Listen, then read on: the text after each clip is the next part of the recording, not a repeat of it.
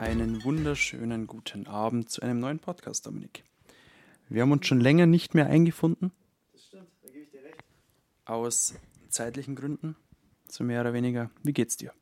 Mir geht's sehr gut. Außer, dass es wirklich in letzter Zeit ein bisschen stressig war und drum auch kein Podcast zustande gekommen ist. Hat natürlich dann auch was mit der allgemeinen Lage zu tun, was natürlich Corona und sonstiges betrifft. Ähm, ja, aber sonst so weit gut. Gesundheitlich gut. Ist ja eigentlich das Wichtigste. Alle gesund, auch im Betrieb, bei uns wie sieht's bei dir aus? auch. Alle gesund, auch im Betrieb.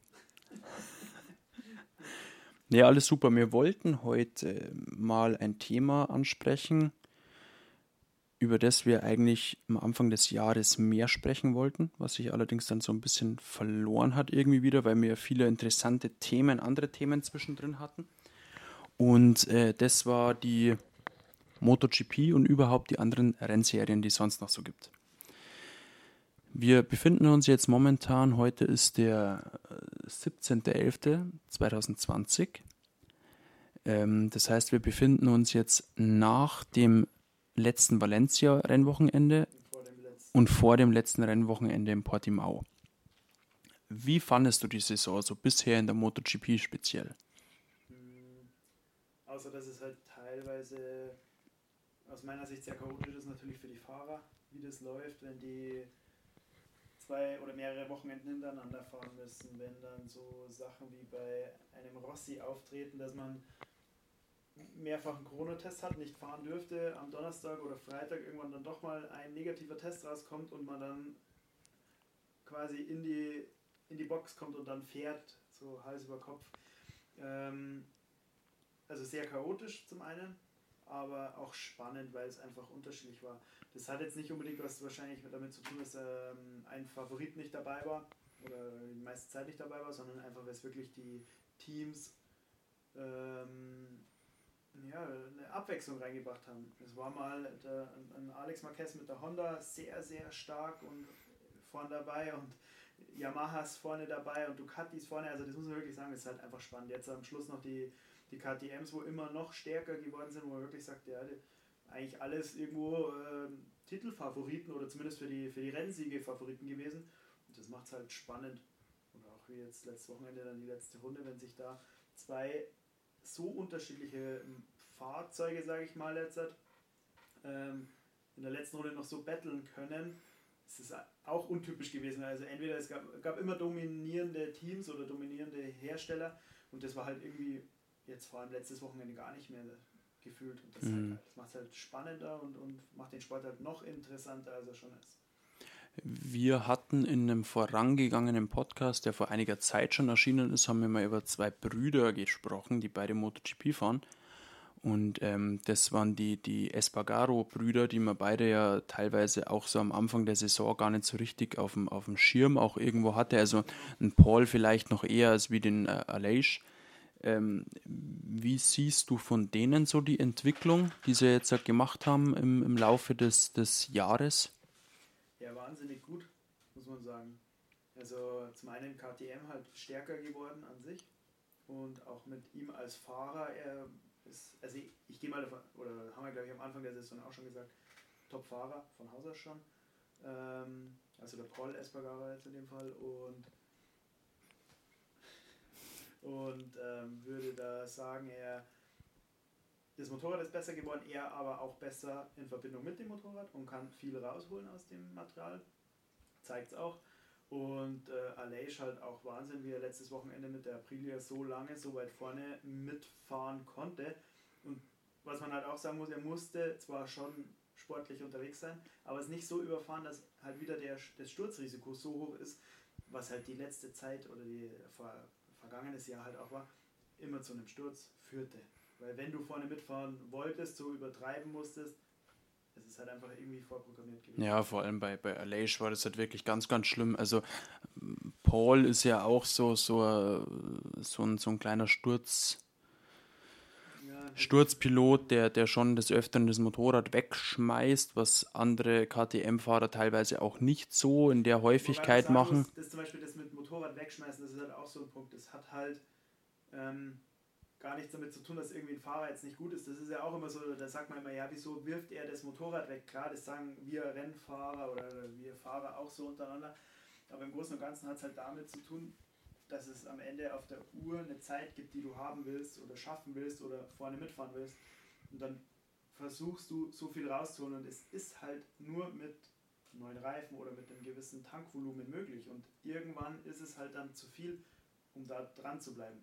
Also da kann der Fahrer nicht immer was dafür. Es gibt halt irgendwelche Ausnahmen, wo ein Fahrer dann besonders gut zurechtkommt und diesen, sag ich mal, fast Sturz immer wieder fängt oder, oder darüber hinwegfahren kann.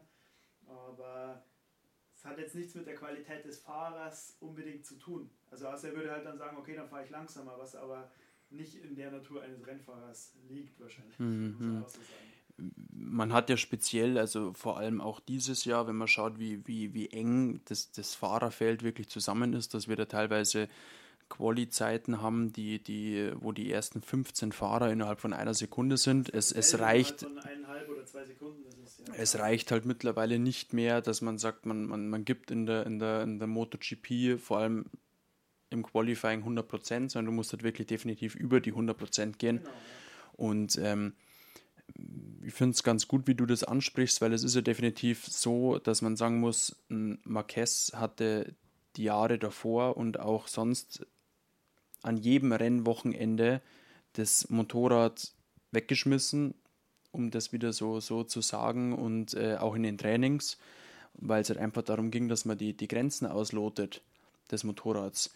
Und äh, wenn, wenn das nicht möglich wäre, dass man die Grenzen wirklich auslotet, was das Motorrad äh, imstande ist, dann äh, wird es natürlich sehr schwierig. So, dann nochmal kurz Hallo. Äh, wir hatten leider einen kurzen technischen Defekt, natürlich wieder auf meiner Seite. Aber was, ganz kurz Anekdote, saulustig, gell? Und zwar, ich habe, wann, wann war der, ist der Podcast rausgekommen? Ich glaube, letzten Mittwoch. Und zwar gemischtes Hack was ich ja auch höre, wissen wir ja. Und da haben sie auch das gleiche Problem gehabt, dass eine Tonspur einfach scheiße ist. Ich verstehe nicht, warum das immer passiert. Und ich war die ganze Zeit schon aufgenommen und dachte, ah, hoffentlich klappt's, hoffentlich klappt's, hoffentlich klappt's. Und dann schaue ich nach, nee, klappt nicht, die Scheiße. Ja gut, vielleicht müssen wir das schneiden. vielleicht einfach das draußen. Lass mal drin, ja, lass mal drin.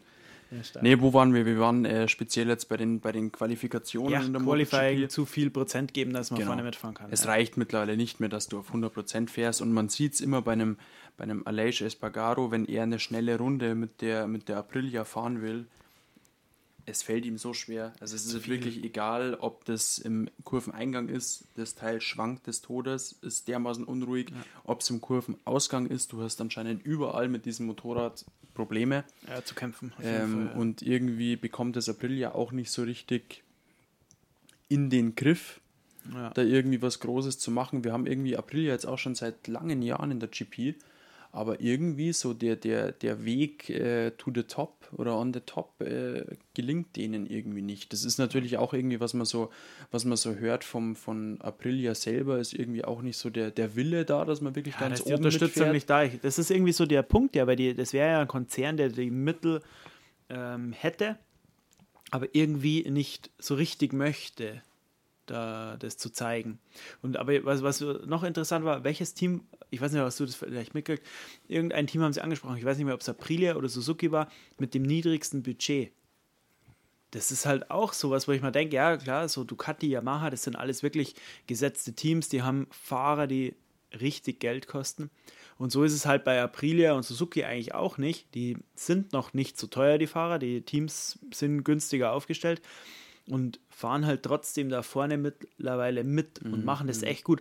Und das geht halt, glaube ich, eben auch nur mit einem Fahrer, der sehr viel Engagement reinbringt und auch ein Team, das so das Gleiche macht. Das ist ja auch zum Beispiel der, der Punkt, wenn man sich vor dem letzten äh, Rennen, Valencia-Rennen, das Interview mit dem äh, äh, Direktor von Aprilia, also von dem, mhm. von dem Rennsportdirektor äh, anschaut, er, er sagt auch, für ihn ist ganz, ganz wichtig, die hätten natürlich auch gerne einen, einen Dovizioso gehabt, dann stand auch irgendwie noch Lorenzo so ein bisschen äh, ja, auf dem das Plan. das Geld nicht. Ja, Punkt Nummer eins, das Geld nicht da und Punkt Nummer zwei war halt wirklich auch der, die ganz klare Aussage, lieber einen Rookie, der wirklich motiviert ja, ist, stimmt, an dem Motorrad und mit dem, mit dem Team was zu verändern, als wie wenn du einen Fahrer holst, der wo einfach schon seinen, seinen an, an, am, am Spitze, an der Spitze, sage ich mal, war. Ja. Lorenzo schon äh, Weltmeistertitel, Dovizioso leider noch nicht in der GP-Klasse. Aber ähm, natürlich ist es da so, dass der Fahrer fährt und wenn das nicht so funktioniert, man hat es leider auch bei dem Lorenzo irgendwo in, bei Honda auch äh, gesehen, war natürlich auch die Frage, wie viel äh, Entgegenkommen Ja, genau. gab es da von Honda Das- wirklich, weil sie einen Marquez hatten. Aber andererseits, Aber das ist genau so ein Punkt. Das ist was, wo, wo sich oder wo ich mir dann die Frage stelle, jetzt beispielsweise, äh, beispielsweise Lorenzo, der kam zu Ducati für richtig viel Geld. Also ist ja die Bereitschaft von Ducati da, an dem Material was zu ändern, damit er sein Geld auch irgendwie wert ist und punkten kann. Die haben das Motorrad Stück für Stück immer weiter umgebaut, umgebaut, umgebaut im Endeffekt, er ist, es ist besser geworden, aber er war nicht so lange da, um es wirklich zu beweisen. Aber die anderen Fahrer haben davon profitiert. Und die anderen Fahrer hätten aber vielleicht vorher auch den Wunsch gehabt, haben ihn geäußert vielleicht ja sogar, aber es wurde nie gemacht, weil die einfach sagen, ja, was wollen wir auf den Fahrer jetzt hören? Aber das ist ja speziell jetzt bei, bei Lorenzo auch eine ganz, ganz schwierige Sache, weil wenn du ja dir die, die Interviews und, und auch die, es gibt ja auch so eine Serie von, von Lorenzo, die wo, glaube ich, auf, auf Netflix oder, oder irgendwie auf Amazon ist oder was auch immer. Ähm, wenn du dir die anschaust, dann hörst du ja schon auch dieser ganz klare Hieb, so mehr oder weniger gegen Ducati. Sie machen nichts, was der Fahrer will. Sie sagen selber, sie haben ein sehr gutes Motorrad. Der Fahrer muss damit zurechtkommen, so mehr oder weniger. Und das ist Ja, aber auch das war Stoner, sage ich mal, ja auch da das, war das was so. man halt immer wieder von, von Ducati hört. Ja, aber das Ma- Material ist definitiv in Lorenzo-Richtung gearbeitet worden. Zum Schluss. Zum Schluss gut, das mag war sein, ja, ja, noch Mhm. eine, eine finale Veränderung, was davor natürlich verändert wurde, auch für Lorenzo, Siehst wissen mal- wir natürlich genau, nicht. Aber siehst mal, wie gut jetzt ein Miller und ein Dovizioso, also ja, Dovizioso auch, aber halt äh, nicht so stabil, aber wie ein Miller damit zurechtkommt. Der hat ja genau das Material, was der Lorenzo vorbereitet aber letztendlich musst du sagen, dass, dass ein Miller, also hat. Fahrer. absolut, absolut positiv gemeint, der Miller ist eine absolute Rennsau.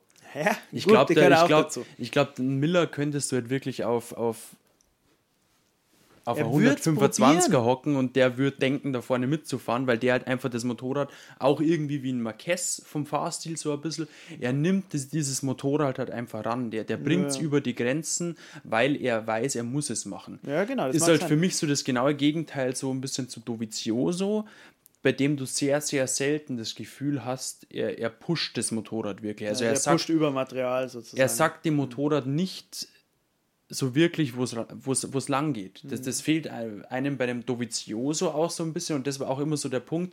Natürlich waren Marquez die letzten Jahre enorm stark, aber auch dieses Jahr zum Beispiel, du hattest nie so das Gefühl, dass ein Dovizioso über die Grenzen geht, was halt Miller und sonstiges wirklich schon macht. Und das ist halt auch der Punkt, warum natürlich ein Miller ganz klar mehr Abflüge hat als wie ein Dovizioso. Ja, ja, der liegt, liegt mehr im. Kies. Letztendlich ist ein Dovizioso auf der, auf der äh, äh, Liste dann der, der WM-Kandidaten weiter oben, so war es zumindest die letzten weil er in den Jahre. Rennstürzen. Genau, also weil er halt einfach in jedem ja. Rennen oder fast in jedem Rennen punktet, was, ein, was ein Miller nicht macht. Aber letztendlich ist halt die Frage, wie wichtig ist es, dass du die Grenzen des Motorrads wirklich auslotest, um zu wissen, wie funktioniert es eigentlich. Und wenn du das dann drin hast, wenn du einfach sagst, okay, ich weiß, wie weit kann ich mit dem Motorrad arbeiten, bis es wirklich zack, bumm macht und ich auf der Schnauze liegt, Mhm. ähm, das ist, denke ich, ganz, ganz wichtig, um Weltmeister zu werden. Ansonsten schaffst du es nicht. Naja, Das ist jetzt so drauf an. speziell meine Meinung. Jetzt schaust du, schaust du den WM-Verlauf dieses Jahr an. Ähm, du musst einfach nur ein stabiler, guter Fahrer sein, musstest aber nicht das Letzte unbedingt aus dem Material holen, um immer Erster zu sein. Das stimmt. Ist aber auch eine spannende und, und eine andere Saison, muss man auch so sagen, weil ähm, Man muss natürlich auch sagen, wenn, Erste gab. wenn wir jetzt einen, einen Fahrer gehabt hätten, der stetig gepunktet hätte, wenn ein Quattararo seit seinen zwei Anfangs Jerez-Rennen weiter wo, so er- wo stark er gewesen wäre. gut gepunktet hat, wo er ja bei beiden Erster Mhm. wurde, wenn der weiter gepunktet hätte und das Motorrad gut weitergelaufen wäre, dann hätten wir ja auch ein ganz anderes Punkteniveau. Weil wenn du sagst, dass Ja, klar. letztendlich ein, ein Quattararo nach den ersten zwei Rennen 50 Punkte hatte und jetzt hat er Ja, der hat 23. nichts mehr nachgeholt. Der hat die letzten Ja. zehn Rennen oder elf Rennen, was waren, wie viele Punkte hat er denn pro Rennen geholt? Das war nichts. Ja, ist schon klar. Das, das ist aber ja wieder, wenn die Dominanz von einem so stark ist. Aber das hat man ja gesehen, dass halt wirklich ein, ein, ein Wechsel da war. Das, was ja das alles spannend macht. Das ist ja schlimm. Also Formel 1, Hamilton immer vorne irgendwie, ist ja auch nicht spannend. Aber Ja, das gut, ist da halt ist bei der GP ganz dieses klar, Jahr ganz halt klar echt auch extrem. das, das Material in der Formel Ja, ja, 1. ist egal, ob das jetzt das Material oder ob das der Fahrer ist, aber es ist halt so, da gibt es halt diese extreme Dominanz von einem Team- oder Fahrerkombination. Und das hast du halt in dieser Saison bei der GP nicht und das macht es halt spannend, aber wie du dann auch sagst, ja, hätte oder wäre es anders gekommen, hätte es auch irgendwie anders ausgehen können, aber im Endeffekt musstest du dieses Jahr das vielleicht nicht machen. Der Miller will halt noch zeigen, was er kann zu Recht. Und er hat auch das Zeug dazu, und das hat man auch gesehen, weil wer in der letzten Runde noch so schnell mit dem Material das machen kann, und vor allem auch was der Morbidelli dann gemacht hat, wenn die zwei das noch machen können, Wahnsinn. Also muss man wirklich sagen, das ist äh, Gänsehaut pur, dass du das nochmal in der letzten Runde machst. Also angefangen bei der Kondition bis beim Material aufhören und, und das ist Wahnsinn. Also finde ich herausragend, Ja, die ja, Leistung ja. der beiden. Das muss man Ja, auf jeden, so Fall, sagen. auf jeden Fall. Ähm, Nochmal kurz so einen Schritt zurück ähm, mit dieser Entwicklung des Motorrads. Das haben wir schon mal besprochen. Ich weiß nicht, ob wir es schon mal im Podcast hatten. Manchmal ist es aber so, dass ich mir denke, ähm, also ich komme ja aus der Motorradentwicklungsseite und parallel bin ich immer Motorrad gefahren und irgendwann halt in diesen Motorsportsektor mit rein und kann jetzt sagen, okay, ähm, das müsste mein Material können, das müsste ich fahrerisch schaffen und verstehe beide Seiten. Und jetzt hast du manchmal, fällt mir das, oder es fällt mir halt auf bei den Kommentatoren, die, ein, die selber Rennen fahren, wenn die irgendwelche Situationen beschreiben, dann ist es gefühlt so, als ob die zwar vielleicht sehen, was jetzt was passiert am Motorrad, aber nicht einschätzen können, woher kommt's oder was müsste man machen, um es zu verbessern, zu verändern, wie auch immer. Und diese Aussagen, was dann stattfinden, also ist, falsch ist jetzt nicht das richtige Wort, aber es ist auf jeden Fall auch nicht hundertprozentig richtig. Und ich aus, aus der technischen Sicht und, und aus meiner fahrerischen Sicht würde dann sagen, ah, das passiert, technisch wäre jetzt das umzusetzen. Und vielleicht ist daher auch ein Fehler, weil einfach ähm, diese, diese jungen Leute kommen auf die 125er und fahren einfach und haben schon am Anfang, von Anfang an irgendwie einen Datenmensch da sitzen, der sagt, ah, wir haben da zu wenig Traktion, wir haben da Shattering in dem Bereich, wir stellen jetzt von Teamseite das und das um. Und dann fährt er, es ist besser, aber er weiß vielleicht gar nicht, was wirklich gemacht wurde und was die Auswirkung ist und wie sich es verhält. Und kann dann vielleicht, wenn er jetzt, sag ich mal, seinen Werdegang hat und es hat immer funktioniert mit diesem Team, äh, der, wenn dann mal ein Motorrad nach ihm entwickelt werden müsste, gar nicht wirklich sagen, du musst jetzt das machen. Mhm.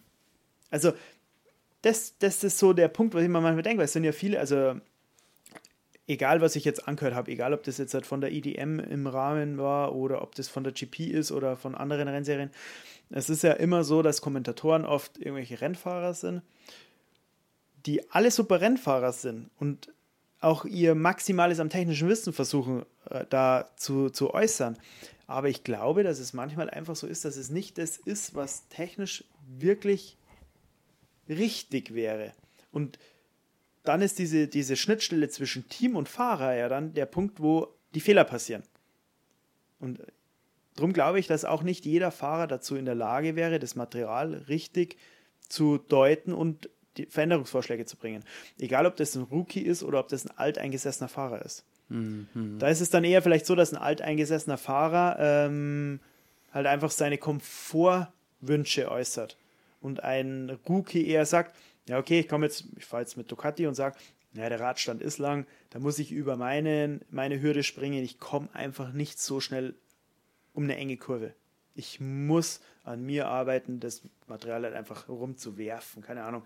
Also weiß ich ja auch, wenn du fährst, machst du halt manche Sachen, die über dem Material stehen oder nicht zu dem Material genau passen auf dieser Rennstrecke. Ist einfach so. Und so wie ein Müller macht es halt dann teilweise. Oder auch ein Marquez halt immer, wo du halt sagst, okay, der, der macht es mit dem Material einfach. Ich weiß nicht, ob der Marquez aber zum Beispiel die Verbesserungsvorschläge so sauber einbringt und sagt, ah ja, ich wünsche mir das und das, damit das Material fahrbarer wird. Oder ob er einfach nur sagt, ja, ich habe diesen Stand und sagt, ja, jetzt machen wir an der Dämpfung XY, also nicht strukturelle Änderungen, sondern nur so Verbesserungen für den Moment, für die Rennstrecke. Das ist halt dann wieder so die Frage, ob das wirklich oder wie es stattfindet. Das mhm. wäre halt mhm. interessant, da mal wirklich zu wissen, wie es ist. Also ich denke, dass, dass die wenigsten Fahrer wirklich den, den technischen und mechanischen Background haben von ja, dem Motorrad, das, ja. um da wirklich jetzt halt spezifisch zu dem Techniker sagen zu können, du, es ist genau das, da könnte vielleicht das irgendwie nicht funktionieren oder was auch immer, oder, oder daran könnte es genau, liegen. Ja. Also wir sehen das ja auch, auch äh, ganz, ganz viel leider, wie auf welchem Stand manche Leute, die sich auch schimpfen darauf, dass sie viel mit äh, Motorradrennsport und so weiter machen und viel auf der Rennstrecke fahren, ja, auf welchem Stand die technisch sind. Auch wenn sie schnell sind auf der Rennstrecke. Es hat nichts damit zu tun. Ähm, genau. Letztendlich, es gibt schnelle Fahrer, die wo wirklich gut unterwegs sind mit dem Material, die wo einfach das Maximum da rausholen. Ähm, denen du dann aber sagen musst, hey, probier mal das und das und dann auf einmal funktioniert das ganz anders. Ja. Das heißt aber auch nicht sofort, dass der Fahrer jetzt mit dieser Änderung schneller wird, sondern nee, es ist, klar, auch einfach so ein Punkt, er muss sich darauf abstimmen, er muss sich, er muss sich darauf einlassen mhm. und äh, wenn das ein Fahrer nicht, nicht macht, gibt es ja leider auch genügend, die, die lassen sich gar nicht so richtig auf diese Änderung ein, genau. ja. ähm, dann, dann ähm, ist es natürlich auch schwierig, schneller zu werden. Aber genauso sehe ich es halt auch von der, von der Herstellerseite, wie jetzt zum Beispiel, ähm, leider müssen wir immer wieder den, den Namen nennen, Ducati, die wo halt irgendwo auch sagen, unser Motorrad ist gut, unser Motorrad ist äh, äh, technisch gut, funktioniert technisch gut. Praktisch sieht vielleicht die Sache schon wieder ganz anders aus. Inwiefern springt da auch mal Ducati über den eigenen Schatten und sagt mal, hey, okay, wir, wir, wir ändern jetzt mal wirklich was, weil das der Fahrer denkt. Und ähm, ich finde es schon immer schwierig, natürlich, da haben wir beide nicht, nicht den Einblick in diese, in diese GP-Teams, aber letztendlich ist es irgendwie schon, vor allem bei Ducati so, es sticht immer wieder raus, dass die Fahrer dann vor allem nach einem Wechsel oftmals einfach sagen, hey, es wurde halt überhaupt gar nicht ja. das gemacht, was ich erwartet hätte. Ja. Und das macht halt extrem viel aus, weil natürlich man, man äh, sollte da äh, als Team agieren und deswegen ist diese Schiene, die Ducati fährt, was man so öffentlich mitbekommt, halt auch nicht die richtige, finde ich persönlich, weil letztendlich, wenn ich ein Motorrad habe, wo ich sage, für mich persönlich, es funktioniert wahnsinnig gut, aber dann schaffe ich es nicht mal in einer Saison wie 2020, die wirklich schwer war, und wo wirklich auch ein Ducati absoluter Titelanwärter war mit Yamaha, schaffe ich es nicht mal, einen Fahrer in die Top 5 zu bringen. Ja, so vor allem, wenn man sagt, nicht das ist halt wirklich Genau, nicht Weil Werksfahrer, ja aber das ist halt wirklich ein Punkt, wo man sich dann auch, wo dann auch irgendwann mal so ein, so ein, so ein Umdenken eigentlich, eigentlich stattfindet. Wobei müsste. hat Yamaha auch nicht geschafft. Ja, ja, doch, Yamaha hat Fahrer in der Top 5. Ja, aber auch keine Werksfahrer. Das muss man auch sagen. Also, also Top 5 weiß ich jetzt nicht, ob da Vinales vielleicht so weit vorne ist, aber das muss man auch sagen. Das, das ist ein Kundenteam. Das ist eigentlich lächerlich. Wobei ich glaube, dass Yamaha da nicht so ähm, engstirnig ist und, und die, glaube ich, geben die Daten. Ja, letztendlich musst du ja mittlerweile so sagen, dass das ja beispielsweise ein Quattararo das, das aktuelle Modell dann gefahren ja, ist. Ja, genau. Und ich glaube auch, die Daten werden übertragen. Also da, die wissen alle von allen Fahrern Bescheid und es ist ja, nicht ja. so, dass sie jetzt halt ein Rossi nur für sich arbeitet, ein Vinales nur für sich arbeitet und ein Quattararo für sich, sondern ich glaube, dass sich die zusammensetzen und sagen, ah, wo hat der, der die Vor- und Nachteile, mhm. um das zu abzustimmen. Obwohl natürlich auch man sagen muss, ein Rossi braucht ein anderes Setup wie ein Vinales und ein Quattararo und ein Morbidelli, also ja. die brauchen alle anderes Material. Aber es ist trotzdem äh, spannend zu sehen, dass halt ein Kundenteam irgendwie besser fährt als ein Werksteam. Was, was ja budgettechnisch ja eigentlich schon nicht sein sollte, so muss man jetzt mal so sagen. Also die bestbezahlten Leute sind ja im ja, Werksteam. wo man halt irgendwie auch wieder so ein bisschen, wo es halt irgendwie auch wieder um so eine gewisse Motivation Genau, die irgendwie Jungen, geht, so wirklich Wilden, richtig ja. Bock drauf haben, wie ein, wie ein Quattararo, wie er die ersten Rennen gezeigt hat, wie ein Morbidelli, der jetzt die letzten fünf, sechs, sieben Rennen enorm Immer stark war wahnsinnig gut. Ja. und mittlerweile ja auch, glaube ich, auf zweiter Position im, im Genau, WM-Kampf ja, äh, jetzt quasi ist. Und ähm, das ist halt auch mittlerweile so ein, so ein, so ein Punkt bei einem Vinales. Ganz schwierig, wahnsinnig guter Fahrer, vor allem auf eine Runde, brutalst Aber auf Zeiten, aber es fehlt irgendwie so auch dieser, dieser Punch, um wirklich zu sagen, ich will, habe ich dir auch schon mal 100, gesagt, 100 Mal gesagt, du hattest nicht das Gefühl, ich will wirklich Weltmeister werden. Natürlich wollen sie es irgendwie alle, aber es, es, es war niemand da und deswegen hat sich halt dann der, der Sean Mir hat sich halt gedacht, okay, wenn halt ich keiner nutze die Bock Gunst drauf der hat, Stunde, dann schnapp ich es halt. Ja, aber es, es ist es ist letztendlich Ja, so und, und das hat halt ein Vinales, von dem es eigentlich auch ganz klar erwartet wurde, auch nicht gezeigt. Natürlich, die hatten Motorenprobleme. Der nächste ja, Punkt. Das ist viel Ärger, viel Probleme. Das Es ist natürlich, also wie gesagt, viel hängt da natürlich auch am Team, aber letztendlich auch irgendwie, äh, denke ich, kannst du den Fahrer da auch nicht mehr so ganz rausnehmen. Rossi hat auch, glaube ich, letztendlich äh, das Motorrad von zehn Rennen fünfmal äh, auf die Ja. Nase gelegt und Ja, äh, die anderen zwei konnten nicht teilnehmen wegen Corona. Ist scheiße, ganz ist vergessen. blöd. Aber letztendlich ist halt das Team, so wie es momentan besteht. Ich bin gespannt, was, was Quattararo nächstes Jahr dann im, im Werksteam macht. Und ich bin gespannt, was Valentino Rossi bei Petronas macht. Ja, bin ich echt gespannt. Weil das ja wirklich. Vielleicht ist es so, dass das so eine Befreiungsschlag ist, so ein Hobby-Ding. Und dann für ihn besser ist. Und vielleicht auch so wie jetzt bei Morbidelli, der einfach scheinbar damit top zurechtkommt. Ja, Und ja. vielleicht klappt's. Und vielleicht ist es das. Und so wie jetzt zum Beispiel im letzten Rennen Quattararo, da war, du hast ja auch schon gesagt, da hat er einfach den kühlen Kopf nicht so bewahren können in der Situation. Ähm, sonst wäre er wahrscheinlich auch viel weiter vorne gewesen, weil die, das Team das doch hinbringt, ein Motorrad da zu haben, dass, das, dass die, die Jungs da das Rennen wirklich gut durchkommen. Ja, leider, leider hat man das, das, das ähm, irgendwie bei Quattararo des Öfteren, dass man irgendwie so sagt, er konnte dann als dieser, als dieser Druck so aufkam, ich glaube ihm, er ist so ein Typ, der, der, der will diesen ganzen Wirbel um die eigene Person gar nicht so. Es gibt ja manche, stimmt, die, ja. die, die baden da drin, die genießen sowas wie ein Scott Redding oder so, die sind dann, wenn, wenn da, wenn es da um, um die geht, die sind voll ab, auf der Bühne, die gehen ab und, und singen vor dem ganzen Fahrerteam, wie jetzt in der, in der Superbike und alles Mögliche. Und die sind da voll in ihrem Element. Und äh, ich denke, Quattararo will das irgendwie so gar nicht. Der will einfach für sich fahren und will diesen ganzen Rummel um sich rum. und kommt vielleicht auch mit nicht. diesem Druck, der Genau. dann herrscht, wenn er mal, so wie jetzt dieses Wochenende, wo eben so ein kleiner Fehler passiert. Ähm, ja, was ist, kleiner Fehler, große Wirkung. Er ist halt doch dann weit hinten gewesen. Hat eigentlich eine geile Aufholjagd gemacht, was man leider im Fernsehen nicht sah, aber von, von den schnellen äh, Steps, die er gemacht hat an den, an den Platzierungen, hat er es ja wirklich gut gemacht.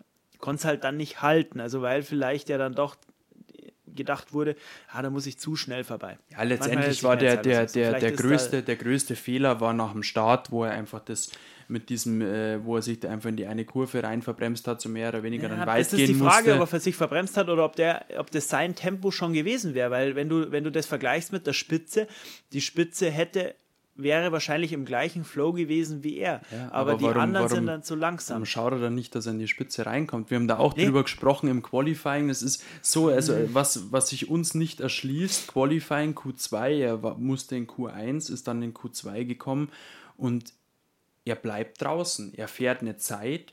Ab der zehnten Minute Ja. stand diese Zeit, er hat sich nicht mehr verbessert und lässt diese Zeit. Und dann irgendwann war er halt dann auf Startposition 8, 9 und dann bist du natürlich voll im Getümmel drin. Ja, klar, aber das ist jetzt, also ich, ich sag's immer so, es war auf jeden Fall ein Fehler. Also der darf nicht passieren. Aber ich kenne das halt, oder bei der, bei der IDM ist es ja eben auch so, die tun doch fürs zweite Rennen, ähm, starten die doch die ersten Plätze versetzt. Also da dreht sich ja der, der Ding. Ähm, und ich kenne das halt daher, wir haben ja so, so ein, schenk nur ein, ist der verschwert. ähm, wir haben das ja auch schon mal gehabt, da in diesem Rennen in Franciacorta. Ja. In diesem, da war es eben auch so, du musst dir klar sein, wenn du startest, von der Pole hast du dein, du, du bist, sag ich mal, eh schon schnell. Startest von der Pole, biegst einfach in die erste Kurve ein, wie dir das passt. Wenn du jetzt, sagen wir mal, zum Beispiel strafversetzt bist, auch gutes Beispiel, du wirst jetzt zehn Plätze nach hinten versetzt. Jetzt startest du und würdest bei Meter X bremsen und würdest es dann so reinlaufen lassen, wie du das halt gewohnt bist. Jetzt hast du aber zum Beispiel noch neun weitere vor dir. Die, der neunte aber, wird nicht an deinem Bremspunkt bremsen und wird es nicht so reinlaufen lassen, sondern ein bisschen früher, weil darum ist er ja der neunte. Und genau das ist der Punkt. Dann wird es noch enger, dann verzögert sich das noch weiter noch, also wird es noch früher. Und jetzt kommst du da an und denkst dir, ja, geht eigentlich. und dann musst du irgendwie aufmachen und da durch. Und das war, glaube ich, der Fehler, was er gemacht hat. Der hätte wahrscheinlich das locker halten können, wenn er alleine auf der Strecke gewesen wäre. Aber es war jemand da, die bremsen ein bisschen zu früh. Er war überrascht. Ist, aber das ist eben, Rennstart ist eben was anderes. Also das muss man ja auch sagen. Wenn, wenn du alleine fährst, dann kannst du das vielleicht ausgleichen. Dann kannst du mal sagen, ja, dann gehe ich halt weit, wenn es wäre, was er wahrscheinlich gar nicht müsste. Aber im Rennstart kannst du halt dann nicht aus, außer vielleicht so ein Manöver machen wie er. Mhm. Dann ist es halt gleich mal quasi vorbei. Also ist halt ein riesen Nachteil. Das ist das. Ja, es ist ganz, ganz. Äh, es war eine sehr interessante Saison. Muss man, es war so mal komplett anderes. Auch äh, ohne Marquez wirklich. Es war natürlich aufgrund Corona auch was komplett anderes. Ähm, ich denke, wir reden noch ganz kurz über die Superbike-WM. Die ist ja schon länger vorbei, zwei, drei Wochen, zwei, drei, fast Reicht- einen Monat. ich glaub, es reicht reicht glaube ich, mehr. gar nicht mehr. Ähm, Johnny hat es mal wieder gemacht. Jonathan Ray.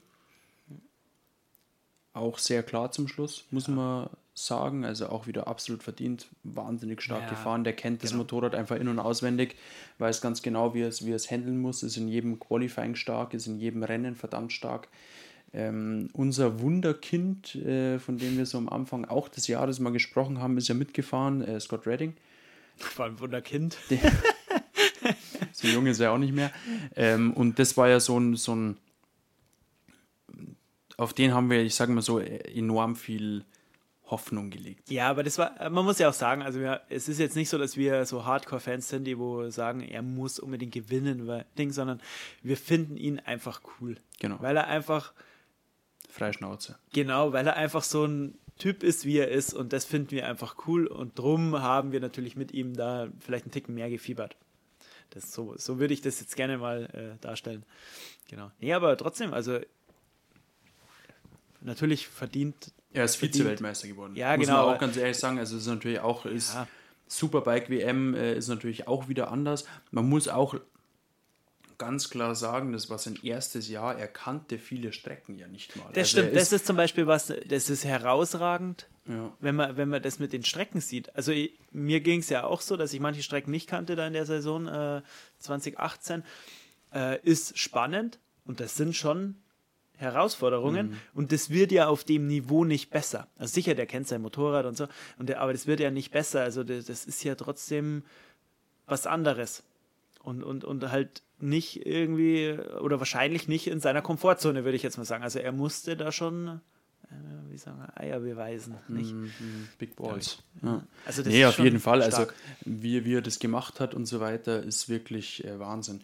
Warum würdest du sagen, dass ähm, in der Superbike verglichen zur GP leider wieder Ducati, Scott Redding fährt da, kann nichts dran ändern. Warum würdest du sagen, dass Ducati in der Superbike ein Weltmeistermotorrad hat und in der GP nicht? Ja, es zwar verschiedene. Das, das verschiedene sowieso, Sachen. aber warum, warum, warum würdest du sagen, liegt es am, am, am Niveau der, der, der Motorräder, dass man sagen, natürlich ist eine, ist eine, eine GP-Maschine eine ganz andere Stufe einfach, das ist vollkommen klar, da brauchen wir kein Hehl draus machen, aber warum schafft es ähm, Ducati in der Superbike WM so stark zu sein, mit mehreren Fahrern, ob das Rinaldi ist, ob das Chess Davis ist, ob das Scott Redding ist, aber in der GP haben sie enorme Probleme. Ist es irgendwie, oder, oder machen vielleicht die anderen Hersteller nicht so viel? Ist da vielleicht Yamaha oder Kawasaki äh, verglichen zu Ducati schwächer? Nee, also ich würde sagen, ähm, Ducati baut seit Jahren für den Straßen, also für die Straße, ein Motorrad, was sehr nah am Rennsport ist. Wir wissen, das ist nämlich unser Geschäft ja quasi, welche Defizite es hat, weil wir machen Verbesserungen da drin. Die werden sie aber selber auch wissen, beziehungsweise muss man ja sagen, es gibt Zulieferer, die diese Werksteams in der Superbike beliefern, die auch nicht auf den Kopf gefallen sind und diese Verbesserungen auch mit einfließen lassen. Ähm, aber die Basis ist quasi näher am Motorsport und nicht ganz so ähm, für 0815 Fahrer auf der Straße gedacht. Also so äh, ist jetzt mal so meine Meinung und meine Interpretation. Eine Yamaha ist sehr benutzerfreundlich. Mhm. Einfach ein, keine Ahnung, da kann der Fahrer von 1,70 bis 1,90 drauf sitzen, zwischen 70 und 100 Kilo mit Montur und fährt einfach. Und alle kommen einigermaßen zurecht. Mit der Ducati schaut es schon wieder anders aus. Mit einer BMW mag das so funktionieren und mit äh, einer Cava. Konzeptionell hat sich bei der Cava, glaube ich, eh nicht so viel getan, wie, wie die anderen Hersteller das, äh, oder vielleicht hm, sind da die Werbebotschaften auch anders, aber ich sage mal, Cava ist da eher ruhig. Und jetzt hat, ähm, haben die Teams quasi diese Basis. Dann bist du ja mit der Ducati allein schon was also mh, mm, so strukturelle Sachen, die bei der Ducati anpassbar sind, weil also die, wo sie dann auch in der Superbike verändern dürfen und können, die bieten andere Modelle gar nicht. Und daher glaube ich, dass sie aus dem Material relativ weit in, in Top-Motorrad für, für die Rennstrecken kommen. Mhm. Und Yamaha ist ja auch nicht schlecht, aber halt ich glaube, die können so die letzten Schritte eben nicht machen, weil es ja dann vielleicht nicht mehr regelkonform wäre. Und Kava ist die Frage, wie die das machen.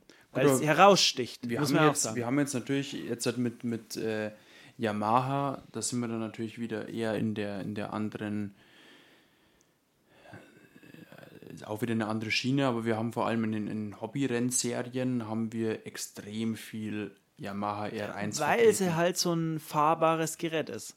Das muss man ja aber du, du, du würdest sagen, also es ist wirklich wahnsinnig gut fahrbar, mhm. aber für die, für die in, in, in den letzten genau. halben Prozent. Ja, genau. Sagen wir mal die letzten fünf Prozent. Da, da kommt kein Hobbyfahrer hin. Die, die kommen vielleicht an die okay. so Richtung die letzten 20 Prozent.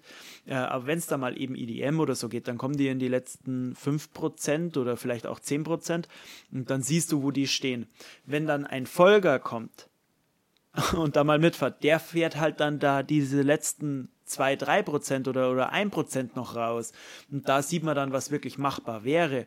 Aber im Umkehrschluss ist es ja so, die anderen sind vielleicht nicht ganz auf diesem krassen Niveau, wissen auch nicht, wie man das vielleicht verbessern könnte und kommen halt leider dann nicht in den Genuss von diesen ja, der, das war ja Wahnsinn, was der da gemacht hat teilweise. Ähm, aber ich glaube, dass der eben wie zum Beispiel Ducati dann in der, in der Superbike eben diese Vorteile hat, weil sie diesen Spielraum haben, wo andere eben nicht haben. Mhm, mh. und, und eigentlich dann, ja, eigentlich für so einen Motorsport ein Top-Konzept haben, mit dem, wie sie es liefern. Also das muss man ja sagen, die, die bauen ja, es schaut ja so aus, als ob sie für diese für diese Rennen ja nur die Stückzahl bereitstellen, damit sie überhaupt mitmachen dürfen. Es mhm. ist ja, also, die, es schaut ja eher so aus, als ob die entwickeln das Motorrad für den Motorsport und nicht für die Straße. Also, äh, ist ja teilweise so. Also den, den Punkt, was ja ich immer noch so ein bisschen dazwischen drin sehe, vielleicht auch ein bisschen anders als du, ist, dass wir ja letztendlich bei im, im Superbike-Team von Ducati einen komplett anderen Entwickler drin haben.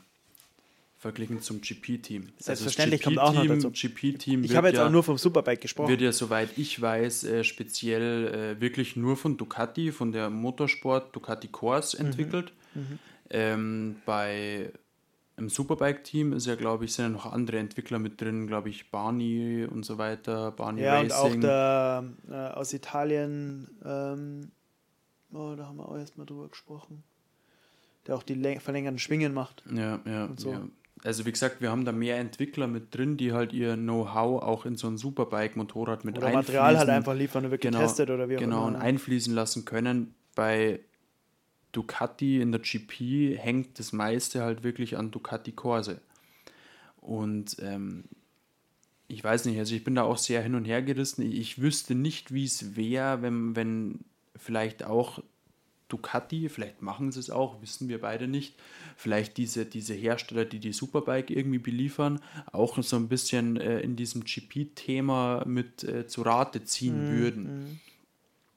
Ähm, letztendlich bin ich sehr, sehr gespannt auf das nächste Jahr, was die Superbike betrifft und auch was Absolut. die GP betrifft, weil es wird wieder äh, enorm interessant. Ob wann eine Rückkehr von, von Marc Marquez stattfinden wird, weiß man ja immer noch nicht ja, so ganz genau. Ja, wobei er, glaube ich, ja jetzt schon fahren könnte, aber die wollen. Ja, aber es liegt ja noch, äh, es steht ja irgendwie noch eine dritte Operation im Raum. Ja, genau, die lassen genau es halt weiß. ausfallen. Also er könnte wahrscheinlich teilnehmen, aber es macht ja keinen Sinn mehr. Es macht, bringt ihm nichts mehr. Also ja, ich ja, gehe mal davon aus, dass er ganz normal nächste Saison dann wieder starten wird. Die Frage ist eher, wie stark er wieder kommen kann. Mhm. Also wie viel Vorbereitungszeit er hat dann wirklich und ob ihm die reicht. Wie siehst du speziell jetzt im Jahr 2020, äh, vor allem aufgrund Corona und auch der, der finanziellen Einschnitte, die einfach wirklich jedes Rennteam hatte ähm, und auch die Hersteller hatten, ähm, wir haben es von, von der Moto2 beispielsweise gehört. Carlex entwickelt ja, beziehungsweise wurde ja mit Carlex abgesprochen, dass kein neues Chassis so mehr oder weniger für mhm. 2021 entwickelt wird. Das heißt, es wird das Chassis von 2020 weitergefahren.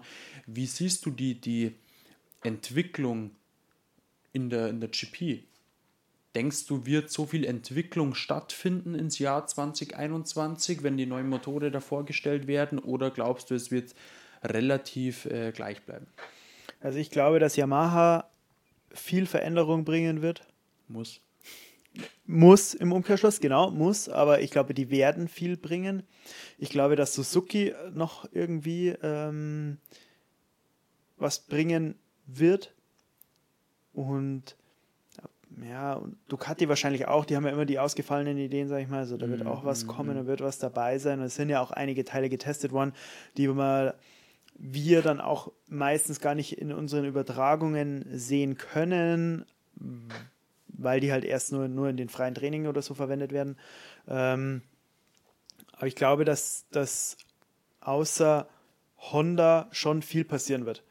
Ich glaube, Honda wird dieses Jahr nicht, nicht so viel ändern. Oder also für die kommende Saison quasi nicht so viel ändern. Ähm, man hat ja gesehen, die kommen alle relativ gut damit zurecht. Und wenn natürlich dann ein so Mitsprach, äh, mitsprechender Fahrer fehlt, glaube ich, dass es dann schwierig wird. Mhm. Also gut, Bradl hat ja scheinbar wirklich jedes Mal was getestet, was ja auch positiv ist für das Team und, und ja auch gut, also war ja auch um, Top-Leistungen. Aber ähm, was halt dann wieder komisch ist, ist, wenn Nakagami irgendwie mit wahrscheinlich nicht dem neuen Material mhm. ähm, so gut zurechtkommt und irgendwie weiter vorne mit fährt. Was, also ist die Frage, ob dann die, die Schritte alle in die richtige Richtung gehen oder ob man einfach einzelne Teile und Komponenten testet und am Ende dann sagen kann, okay, wir haben für nächstes Jahr verschiedene Komponenten, die wir zusammenstecken und dann kommt ein besseres Exemplar raus. Ja, ja. Genau. Und man, bei, bei, bei Yamaha ist es ja eher so, die müssen halt mal mit Motor irgendwie was auf die Reihe bringen, ja, was ja. konkurrenzfähig ist.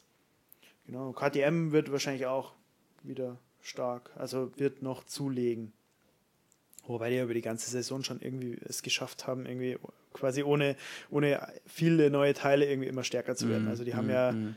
in den Mitteln, was sie haben, wirklich positiv zugelegen. Viel können. draus macht, ja. ja. Viel draus macht. Ähm, die Abschlussfrage, und dann denke ich, ist der Podcast auch dann schon langsam beendet. Mhm. Ähm, Wer wird Weltmeister 2021? 2021. Ähm, 2020 wissen wir jetzt ja schon. 2020 wissen wir es. Das ist echt eine gute Frage. Also ich, kann, ich würde mich, glaube ich, nicht auf einen festlegen, aber ich glaube, dass es ein Quattararo oder ein Morbidelli machen könnte. Und auch ja, ich glaube, da ist das Potenzial da, dass einer von den beiden das wird. Ein Quattararo, wenn er es schafft, ähm, bisschen entspannter zu werden, wobei ich nicht weiß, ob der Druck im Werksteam nicht eher höher wird für ihn. Ähm, und ein Morbidelli, weil das einfach, man hat es jetzt gesehen, der hat das Zeug dazu. Wenn der vielleicht die Kommunikation, wo vielleicht am Anfang vom Jahr noch nicht so gepasst hat, jetzt hingebracht hat, damit er das rausholt, eben zum Beispiel mit Abstimmungsfragen oder so, äh, was er jetzt gerade zeigt, dann ist er nächstes Jahr wirklich Titelanwärter. Mhm. Und auch wenn ein Marc Marquez wieder so stark kommt, glaube ich, dass diese jungen, wilden einfach da auch mit mitmischen können mhm, mhm. da vorne. Und auch aber auch wahrscheinlich ist auch ein, ein Alex Marquez nicht ganz zu vergessen. Also ich würde persönlich sagen, ich denke, dass ähm, ein Marc Marquez die ersten Rennen relativ schwach sein wird. Ich glaube, dass er eine Zeit lang brauchen wird, weil man muss ganz ehrlich sagen, er hat jetzt äh, ein Jahr ausgesetzt, ganz klar, und auch natürlich ein Jahr ausgesetzt, ohne viel Motorrad zu fahren. Ist auch ein ganz klarer Punkt. Also wie gesagt, er konnte ja definitiv körperlich nicht. Ähm, ich glaube, dass ein Marquez das erste Viertel, halbe Jahr relativ schwach sein wird. Ähm, dann zum Ende des Jahres hin stärker wird, aber ich glaube nicht, dass es zum Weltmeistertitel mhm. reicht. Ähm, ich würde tippen Morbidelli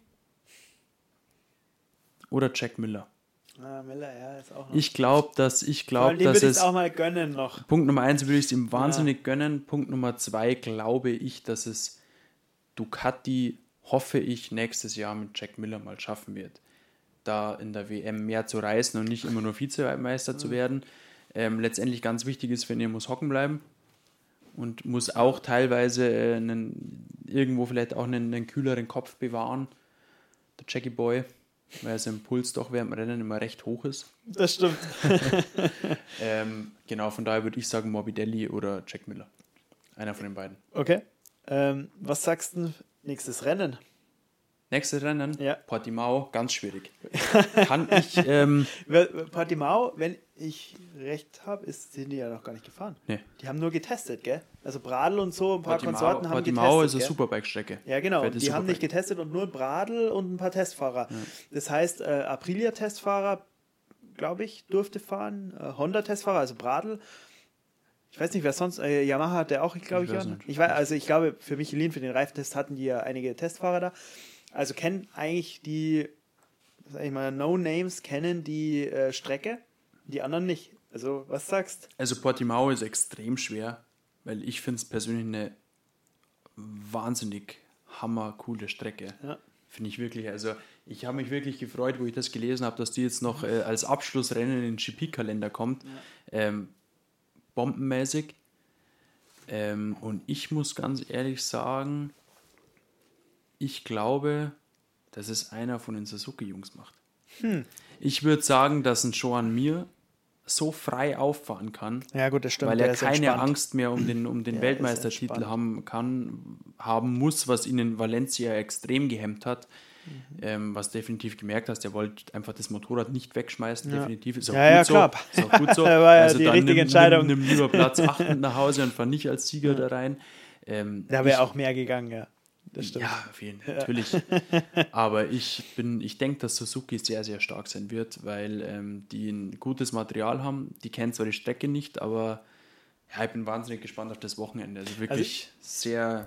Ich würde sagen, dass auch eben entweder Yamaha Kundenteam oder Suzuki vorne dabei sind. Weil die Strecke meines Erachtens auch eher zu den beiden Motorrädern passt. Mhm. Ähm, und ich glaube nicht, dass ein Rossi und ein Vinales so aufholen können. Darum gehe ich auch eher davon aus, dass Petronas oder eben Suzuki das macht. Oder Taka Nakagami. Ja, der ist auch sehr traurig, finde ich das.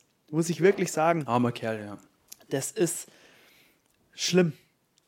Also wirklich, ähm, er hatte keine Ahnung, das reißt mir das Herz quasi, muss man was sagen. Das, äh, wenn der es mal heimfahren würde, ja. würde man ihm wirklich mal wünschen. Ja oder auch, gut, jetzt ist, leider ist er ja eh nicht mehr dabei, äh, ein Crutchlow, der ja auch eine Marke ist, der hat es halt einfach auch nicht zeigen können. Ja. Der hätte halt auch irgendwie für sich vielleicht ein anderes Motorrad gebraucht, wo das machbar ist, was er umsetzen kann oder so. Und sehr schade. Aber gut, so ist einfach der Ja, aber. Crutchlow wird ja jetzt äh, Testfahrer bei Yamaha. Ja, ich glaube, dass er da eben wirklich was machen kann. Wird er mal bestimmt äh, ein geiles Moped, paar- also ein paar Wildcard, fahrbar, äh, geil fahrbares Motorrad haben. Das ist es. Ich Mhm, glaube, damit kann er es auch zeigen, was er eigentlich wirklich kann. Ist halt leider auch schon zu alt. Muss man halt auch sagen. leider. Genau. Wäre aber auch ein cooler Charakter für die Superbike-WM. Das stimmt. Absolut. Das wäre dann. Äh, Der, der Miller und der Redding in ein paar Jahren irgendwann einmal alle genau, in der Superbike, alle Superbike. weiß, das, was los das wäre der. Clan. Das wäre cool. Dann ist es wie bei unseren Veranstaltungen. Gut, Dominik. Dann haben wir es. Dann würde ich sagen, beenden wir das für heute. Jawohl. Ähm, wir wünschen euch einen wunderschönen Abend. Vielen Dank fürs Zuhören. Oder wunderschönen Morgen, Mittag, kommt immer ganz drauf an, Wann ihr gehört anhört. wird. Äh, bei uns ist gerade Abend. Genau. Ähm, genau. Und in dem Sinn, Bis zum nächsten Mal. Hoffentlich äh, zeitnah, genau zeitnah. definitiv. Bis dann. Ciao. Ciao.